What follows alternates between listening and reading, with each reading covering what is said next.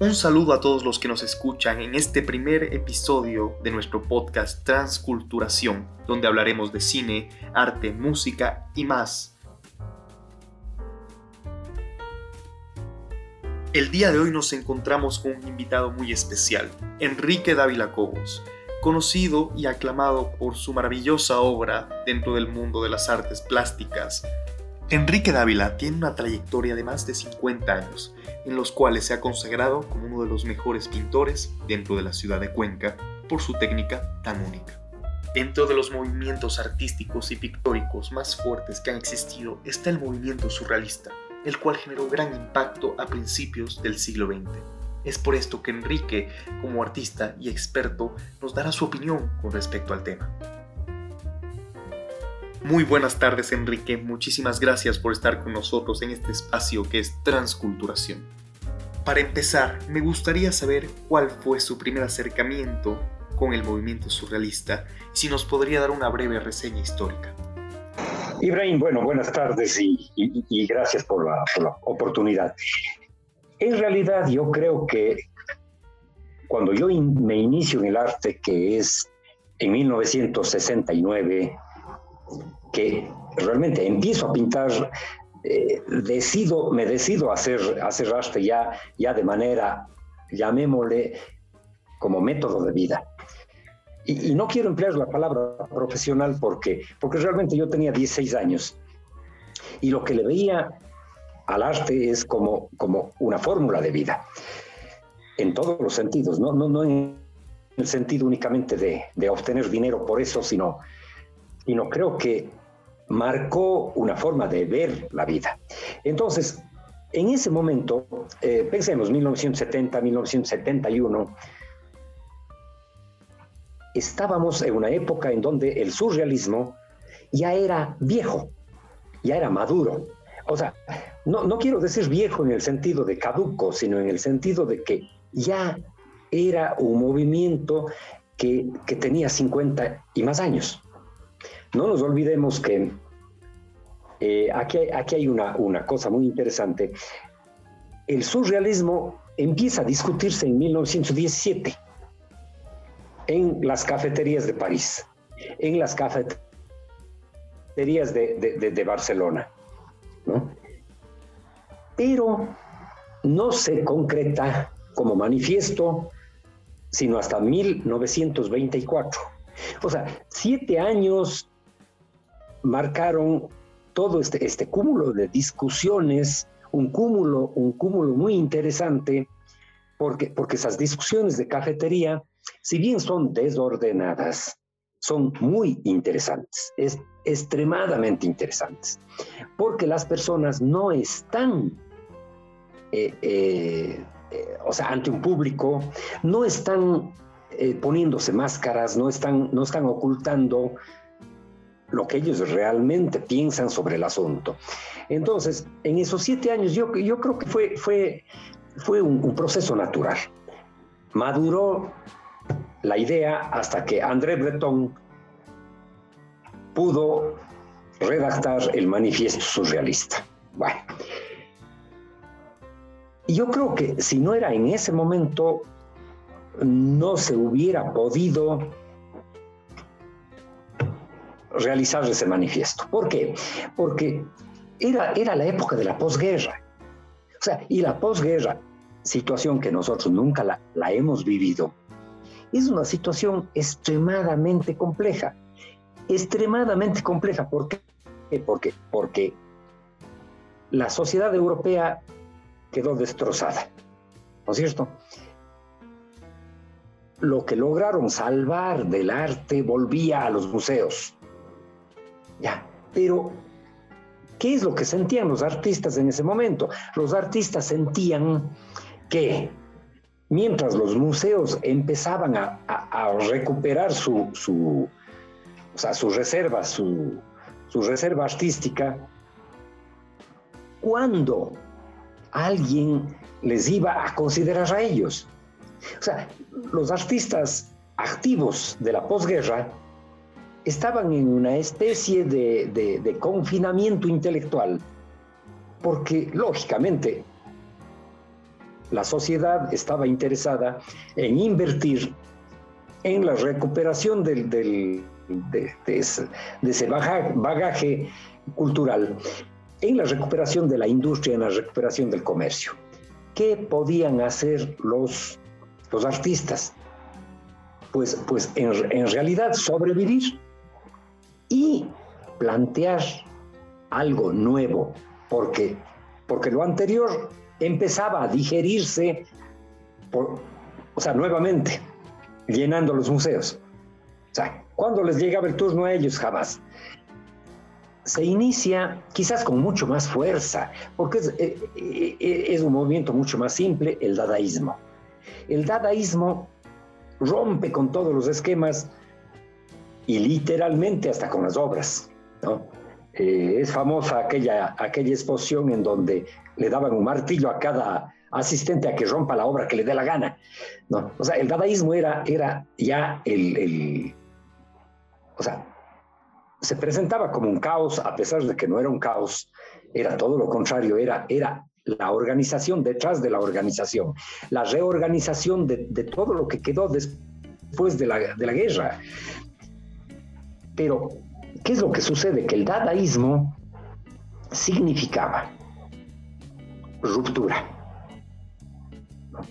En medio de esa ruptura generalizada, hubieron pintores un poco menos radicales, más filósofos o, más apegados a la filosofía, y empezaron a elucubrar otras posibilidades posibilidades justamente muy distintas a las que existían. Porque acordémonos una cosa, la última gran revolución anterior a la guerra fue el impresionismo, que,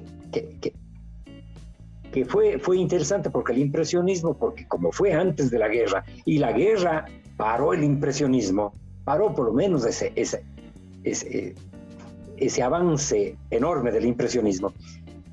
Inclusive no se llegó a conocer con exactitud mucho sobre el impresionismo, a pesar de que admiramos a los impresionistas, admiramos los museos impresionistas, pero inclusive entre los artistas, muchos ni siquiera saben exactamente qué es el impresionismo. Entonces esa fue la última revolución.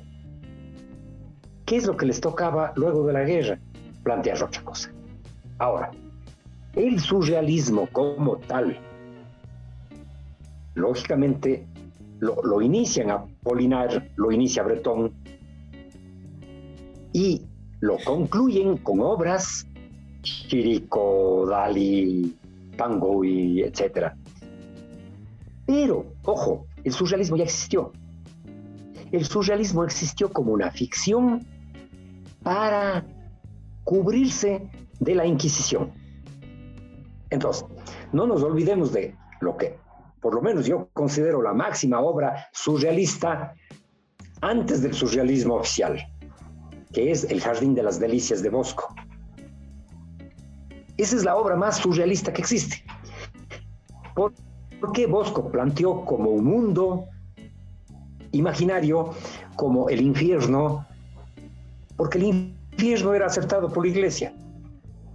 Entonces, si él planteaba que él pintaba el infierno, estaba librándose de la Inquisición. Pero en realidad la, obra del Bosco y, de, muchos y de muchos otros pintores que, se fueron por lo imaginario, definitivamente es surrealismo. ¿no? Ahora, partamos del manifiesto de Breton. Él plantea que que definitivamente se abandone el racionalismo en el escogitamiento del tema artístico.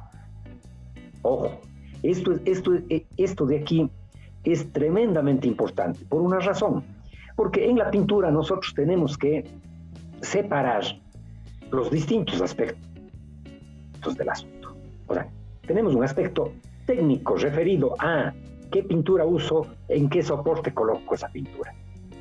Esa es la una parte.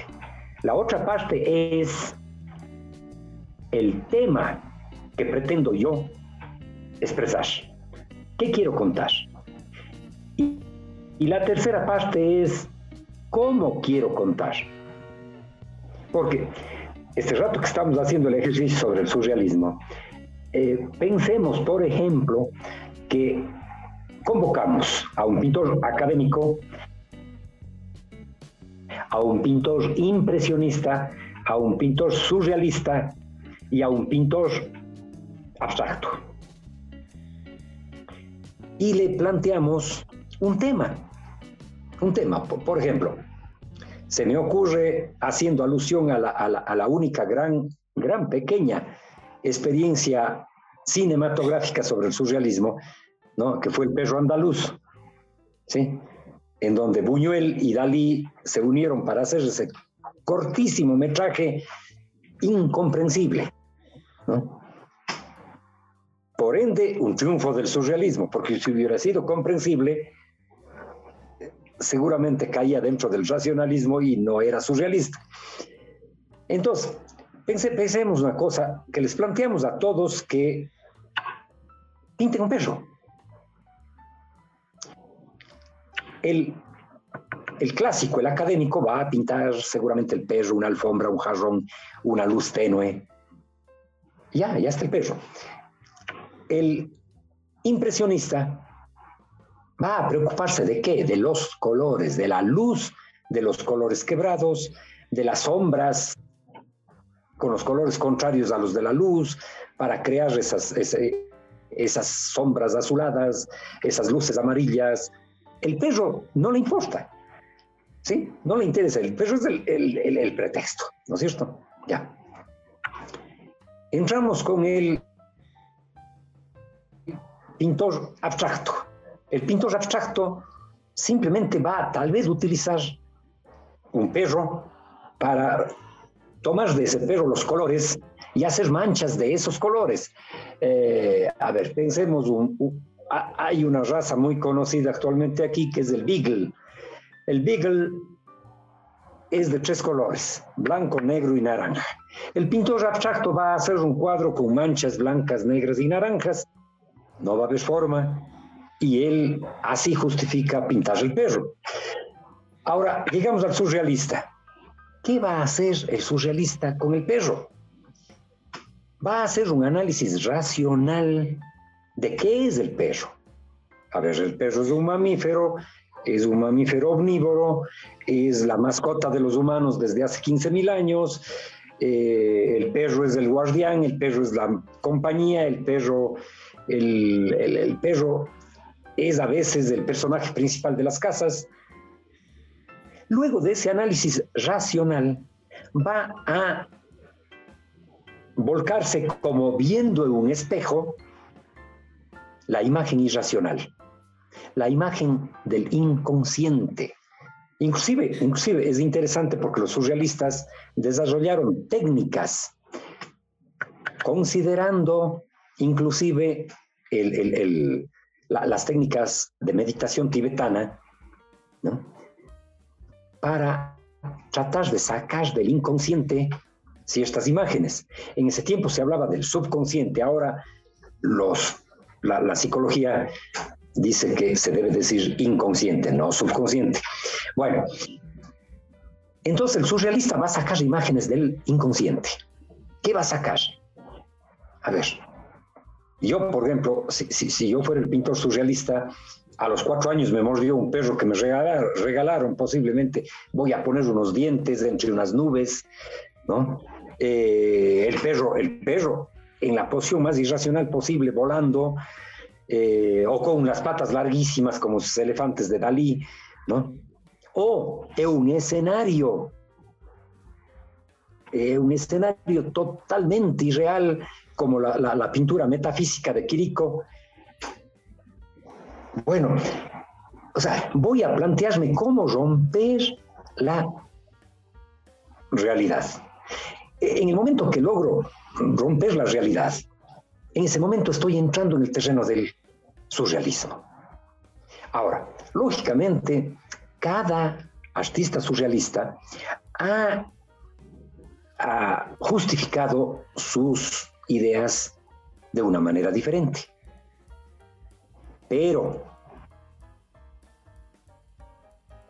Lo que sí hay que tomar en cuenta y, y hacer caer en cuenta es que el surrealismo en realidad es más un movimiento literario y filosófico que un movimiento netamente pictórico.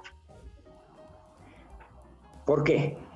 Porque los expresionistas plantearon una forma de pintar, los impresionistas plantearon una forma de pintar, los, clásicos plantearon una forma de pintar. El, surrealismo no planteó una forma de pintar. El surrealismo planteó una forma de contar el tema. O sea, no se hicieron ellos problema con la materia, con la pintura, ni con los colores, ni entraron en, teorías como los impresionistas del color y, del, y, y de la sombra y de la luz. No, no, no, no.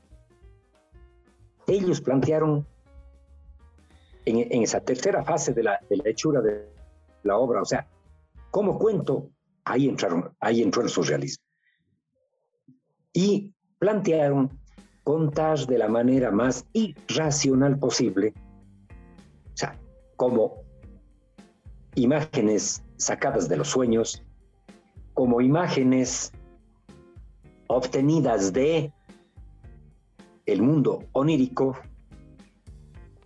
o, o simplemente trabajadas irracionalmente. O sea, ahí, hay una enorme paradoja. A veces hay esfuerzos de un racionalismo absoluto para volverle irracional a un conjunto de imágenes. Entonces, ¿cuáles eran los mensajes iniciales del surrealismo? Mensajes preciosos, muy elaborados. Posteriormente, el surrealismo evolucionó hacia imágenes oníricas, imágenes absurdas, en donde el mensaje inicial ya no era importante.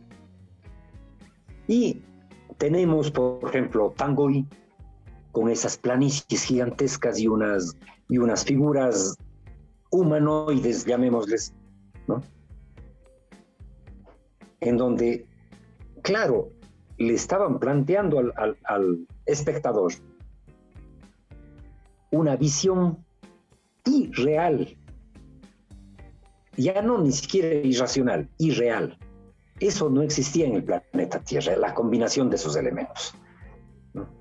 Entonces, fuimos eh, obteniendo diferentes cosas y, quizás podamos, podamos clasificar a los surrealistas justamente por las tendencias hacia las que se fueron, ¿no? Entonces, por ejemplo, en el caso de, en el caso de Dalí, por ejemplo, Dalí definitivamente es una especie de, de, manufacturador, de fabricante de imágenes, en donde él combinaba diferentes cosas, mujeres, mueble, esas imágenes femeninas en donde había varios cajones en el cuerpo de esa imagen femenina. ¿no? Entonces, ¿qué era ese? Una, una, mujer mueble. O, como habíamos hablado, esos elefantes con esas patas larguísimas de, más que de gacela, unas cosas. O jugaba con la gravedad. En, muchos de los cuadros podemos apreciar nosotros, por ejemplo, hay, hay Gala y el cisne, ¿no? o, el, o, el, o el Cristo el Cristo hiperbólico, ¿no? Ya, en donde si nos fijamos mucho, o hipercúbico, es hipercúbico, el Cristo hipercúbico de, de Dalí, en donde si nos fijamos mucho, ninguna de las partes se toca, todas flotan. ¿Sí? Todas flotan. Pero si analizamos en cambio desde el punto de vista de oficio a Dalí, es un académico. Que inclusive, bueno, él y, el resto de sus realistas, eh, negaron o desconocieron los avances técnicos del impresionismo, del expresionismo, en cuanto a la forma de colocar el material pintura sobre el lienzo. Entonces, si, nosotros entendemos esa parte, vamos a comprender que, que, no fue necesario, no fue necesaria una, una intervención en la técnica pictórica. Fue necesaria solamente para marcar el surrealismo una intervención en el proceso de las ideas. Ahora, en realidad, los dos grandes monstruos promocionados del, surrealismo, ¿no es cierto? Porque verán una cosa, y, estas son palabras de, un gran pintor amigo de Osvaldo Guayasamín, que él decía, no todo famoso es bueno, ni todo bueno es famoso, Pero los más promocionados y, de calidad, yo diría que son Dalí y Magritte. Ahora, la pintura de Magritte posiblemente es la más intelectual de, todas las expresiones surrealistas. ¿Por qué? Porque, o sea, al ver un cuadro de Magritte hay que utilizar casi exclusivamente la inteligencia. Porque si no, ni siquiera uno entiende qué quiso decir el artista. Y lógicamente hay algunos en donde eh, ciertos simbolismos, um, llamémosles regionales, hacen que para personas de otras latitudes no sean comprensibles. Pero en todo caso, la pintura de Magritte es definitivamente surrealista, definitivamente simbólica, definitivamente intelectual. Ahora, ¿qué pasó ¿Qué pasó con, los otros pintores surrealistas? Que en un momento dado se cansaron muy pronto y volvieron a manifestaciones diferentes que hacían antes de dedicarse al surrealismo. Pero también es cierto que dejaron ya sembrado una inquietud. O sea, sembraron esa inquietud y marcaron un camino para todos los pintores del mundo. La pintura ya no volvió a ser igual después del surrealismo. ¿Por qué? Porque se legalizó la posibilidad de la ficción. O sea, un poco, un poco, Ibrahim, veamos una, cosa que es, que es cierta. En la literatura, el cuento, la novela, y más aún la poesía, siempre fueron ficciones. Cuando al pintor, el espectador le exigía fidelidad con la realidad. Hasta ahora me hace chiste que muchas veces cuando, por ejemplo, vengo una pintura hiperrealista, que para mí es la menos artística de todas las pinturas, eh, y dicen qué maravilla, pero si, si parece una foto, oiga, si parece una foto, tome una foto y le, y le, toma menos tiempo, ¿sí? Entonces, el punto es que hasta ahora la gente no entiende que hacer arte es hablar en términos simbólicos. Hacer arte es hablar de lo imaginativo, es hablar de la ficción, entonces, un poco al literato se lo permitía. Todos sabían que una novela era una ficción. Sin embargo, todos se interesaban en eso. Pero al pintor le exigían fidelidad con la realidad. Ya se había desarrollado, lógicamente, en 1920, notablemente la fotografía. Y eso debió haber hecho que la gente le exija fidelidad con la realidad a la fotografía, no a la pintura. Y debió haber liberado al pintor de imitar la realidad. Sin embargo, no sucedió eso. ¿Y quién le liberó al, al artista de la fidelidad con la realidad? Fue el surrealismo. porque el surrealismo legitimó el mundo de los sueños, legitimó el absurdo, legitimó la ficción, legitimó la posibilidad de que el artista pinte lo que a él le parece que debe expresar. Y a pesar de que el, surrealismo marcó esa o abrió esa puerta de libertad absoluta, no fueron los surrealistas los que aprovecharon esa libertad. Posiblemente el que más aprovechó de, esa, de, esa, de ese sinnúmero de posibilidades fue Picasso. Entonces Picasso pasó por todos los movimientos posibles, también tiene obra surrealista, muy poca, pero un, un momento dado se fue más allá del surrealismo, se fue, a, se fue a una especie de irrealidad no significativa, el cubismo. El cubismo no pretende significar nada, simplemente es la fragmentación de las formas. Y luego desarrolló su, su, estilo un poco propio de estilización y de síntesis absoluta de las formas. Pero los surrealistas, que fueron los que sembraron la, esa posibilidad, lograron cambiar definitivamente el arte del mundo. Lógicamente, en, en ciertos lugares y ciertos artistas lo asimilaron, otros no, definitivamente. O sea, por ejemplo, Cuenca, Ecuador, Sudamérica. Hasta hace 20 años le exigían al artista fidelidad con la realidad. No le aceptaban otra cosa.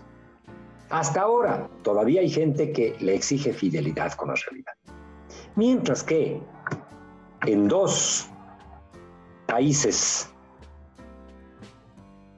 hermanos nuestros, hispanos, México y Argentina, el surrealismo sembró y se lograron obras maravillosas, surrealistas, cubistas, abstractas, y, posiblemente una obra que, que, para mí es profundamente surrealista y se la toma como solamente como simbólica, la obra de Tamayo en México, que, que, que para mí es de los, de los más grandes pintores hispano, hispanos, pues, pues es, es, es absolutamente surrealista, ¿no? La, la, lucha de la serpiente y el jaguar, ese mural que hay en el, en el Museo Antropológico, es, es el surrealismo puro. Además, pintado maravillosamente, porque la técnica de, de, de Tamayo era formidable, era, eh, fue quizás el pintor más técnico de todos los, de todos los famosos mexicanos de la época del muralismo. el más técnico fue él. Tiene unas pinturas maravillosas, surrealistas, profundamente surrealistas. Cada cuadro de él es, es un mundo de sueños, no es otra cosa. Ahora, podemos nosotros ver que, que aquí, por ejemplo, en el Ecuador, no hubiera habido un Kigman, un Guayasamín, no, imposible, no hubiera habido un Teo Constante, no hubiera habido posiblemente ni, ni, la décima parte de, de la maravillosa pintura diferente al academismo, al neoclasicismo, si es que no hubiera habido surrealismo. ¿Por qué? Porque el surrealismo formó a Picasso, que se apartó inmediatamente, pero, pero ya salió cambiado. Y Picasso influyó en el resto de pintores del mundo. Entonces, la semilla la sembró el surrealismo. Es quizás el movimiento liberador más importante que ha existido. Es el que, el que nos permite la libertad de cada uno mostrar su mundo interior. Haciendo un pequeño retroceso con respecto a, toda esta cuestión. Por ejemplo, está Duchamp, que para mí me parecía, un, obviamente no entra dentro de la categoría surrealista, pero me parecía que tenía esta misma visión intelectual desde la concepción del, de la obra que miró. Claro, Duchamp, ¿qué es lo que cree? Que como él es el artista, cualquier objeto que él seleccione puede ser denominado como arte. Ahí el famoso urinario. No pasaba lo mismo quizás con Miró, no es una suerte de narcisismo slash ego que existe por parte de, del, digamos, en este caso, del, de la persona que crea la obra.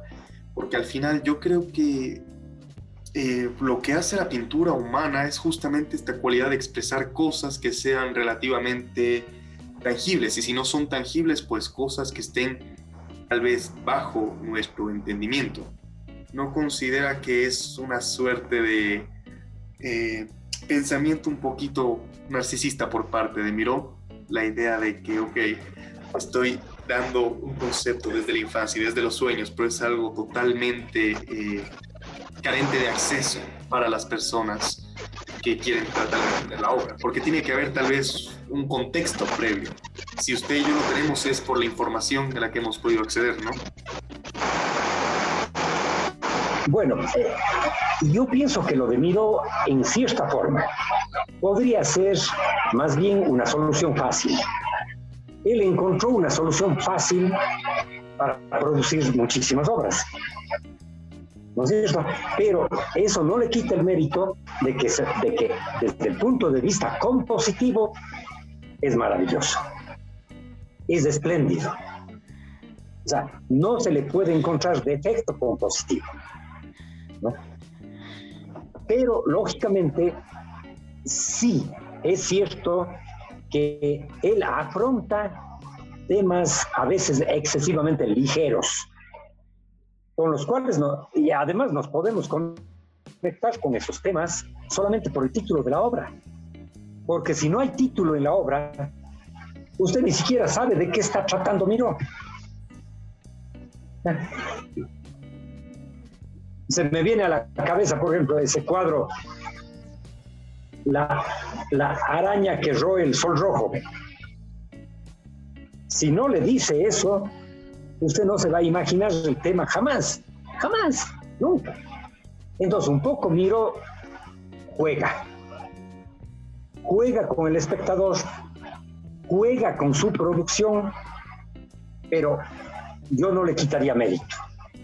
Lógicamente, lógicamente, ¿quién es más intelectual? ¿El que pinta un tema profundísimo o el que pinta un tema ligero, de manera muy profunda? ¿Sí? Ahora, hay otra cuestión que, justo que usted toca el tema. Cuando usted habla de la composición, ¿a qué elementos se refiere dentro de, este concepto que usted está usando y que hace tan importante y tan magnífica una obra?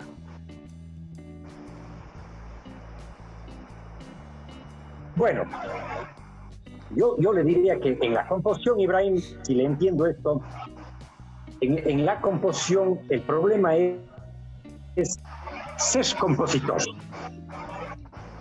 Lastimosamente muchos pintores y muchos artistas y muchos dibujantes se preocupan demasiado del tema y de la técnica y no de la composición. Y los museos están llenos de obras que son composiciones magníficas. Hay gente que dice, no entiendo por qué está esa obra en el museo, porque es una composición magnífica. Puede que el tema sea poco importante y la manera de pintar poco importante, pero es una composición magnífica. Eh, le pongo el ejemplo, Matisse. Matisse es uno de los pintores menos entendidos porque, y le voy a explicar por, por qué entendí que era poco entendido Matisse porque yo a los, a los 17 años me, me declaré fauvista completo, ya era un fau, y, pintaba furiosamente los cuadros. con colores puros, sin preocuparme de detalles y etcétera, ¿sí? Y la gente decía, pero date un poco más de tiempo. Sea, estás pintando al apuro. Eso no sirve. Y no miraban la composición.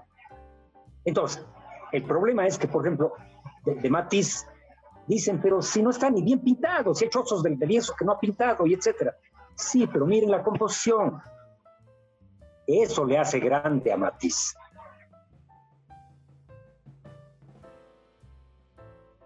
No, no sé si un poco aclaré el tema. Sí, sí, totalmente.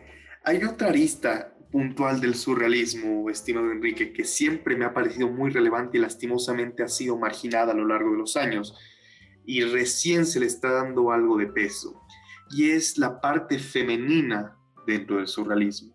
Hay ah, mujeres ah. brillantes y de hecho mis artistas favoritos dentro del surrealismo son mujeres, como es Remedios Varo, Leonora Carrington, eh, Dorothea Entonces, totalmente, mujeres brillantes que lastimosamente han sido desplazadas. ¿Cuál es su opinión acerca de sus obras? Eh, hay ciertas similitudes, por ejemplo, en la paleta de colores que hay entre Remedios y entre Leonora, igual entre la estructura de sus imágenes. ¿Cuál es su idea de este y, su opinión sobre todo de, este, de esta arista del surrealismo? Es tremenda, profunda y emotiva. Eh, estuve yo en México exponiendo y fui al Museo de Arte, de Bellas Artes y, me topé con una exposición de Remedios Varo. Fue emocionante al extremo, al extremo. O sea, es que sus pequeñas obras, porque ojos son pequeñas, son obras muy pequeñas, ¿no? Son maravillosas al extremo absoluto. Son maravillosas, pero es que son... Uno puede quedarse una hora entera frente a un cuadro de, Remedios Varo y no le alcanza a, ver todo lo que tiene y a entender todo lo que tiene. Y, bueno, maravillas. O sea, son joyas absolutas. Una filigrana maravillosa. Bueno, yo, yo le digo, a Ibrahim, con toda, con toda franqueza, desde hace seguramente más de 50 años, aprendí a no dar importancia a las cosas que nos diferencian. Nunca me preocupé de si un artista es hombre o mujer. Nunca me preocupé si es creyente o ateo, nunca me preocupé del color de la piel o nunca me preocupé de nada de eso. Para mí, somos personas.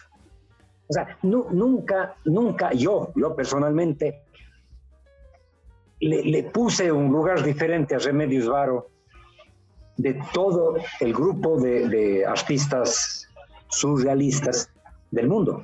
¿no? Inclusive cuando yo le hablaba hace un rato de los 10 famosos, de hecho, de hecho estaban las tres mujeres que, son las más conocidas, a pesar de que hay muchísimas más, ¿no? Ya, pero eh, pienso que la diferencia simplemente le da una riqueza. ¿Por qué? Porque si usted pinta el mismo tema que pinto yo, los dos cuadros van a ser diferentes, porque los dos somos diferentes. Entonces la diferencia es la máxima riqueza que tiene la humanidad. Lastimosamente todos conocemos, y no es el caso en, este, en, este, en esta conversación, que las diferencias han producido verdaderas tragedias en la humanidad. ¿no?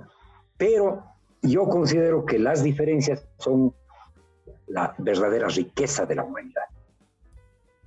Entonces, la obra de, las tres mujeres, bueno, yo, realmente le digo, o sea, personalmente me gusta muchísimo Remedios Varo. Eh, Eleonora Harrington, eh, le, veo, le veo algo similar a, Remedios Varo eh, un, poquito, un poquito más intelectual, seguramente. En el caso de Remedios Varo es su mundo íntimo, profundo y, bueno, es que es, que, es, que es, que es el, mundo más, más íntimo y profundo que usted puede ver en una pintura. Es una verdadera maravilla. Sí, es una verdadera maravilla. Es, es, es, es emocionante ver un cuadro, un cuadro original de Remedios Varo, es, es emocionante al extremo. Sí, sí, definitivamente. Bueno, yo no les diferencio, ya le digo, en el sentido de, de su género, pero creo que son del, están entre los monstruos del surrealismo mundial. Sí, definitivamente. Estimado Enrique, quiero hacerle dos preguntas que por lo general suelen ser muy complejas de responder dentro de esta corriente eh, artística, filosófica. La primera pregunta sería, ¿cuál es su pintor preferido? Y la segunda sería, si pudiera escoger una obra dentro de toda la amalgama que hay del movimiento surrealista, ¿cuál sería? Ya sea por afinidad, por identificación o por concepto. Bueno, Mira, no por narcisismo, y dejo aclarado eso. Terminé haciendo que mi pintor favorito sea Enrique Dávila Cobos, porque vivo con él. Soy yo vivo, ¿sí? Pero lógicamente sé y admiro profundamente a, muchos grandes pintores del mundo, del Ecuador e inclusive de Cuenca. ¿sí? Entonces, indiscutiblemente eh, la experiencia, la vivencia conmigo como pintor ha hecho que, me, que, me, centre en eso, ¿no es cierto?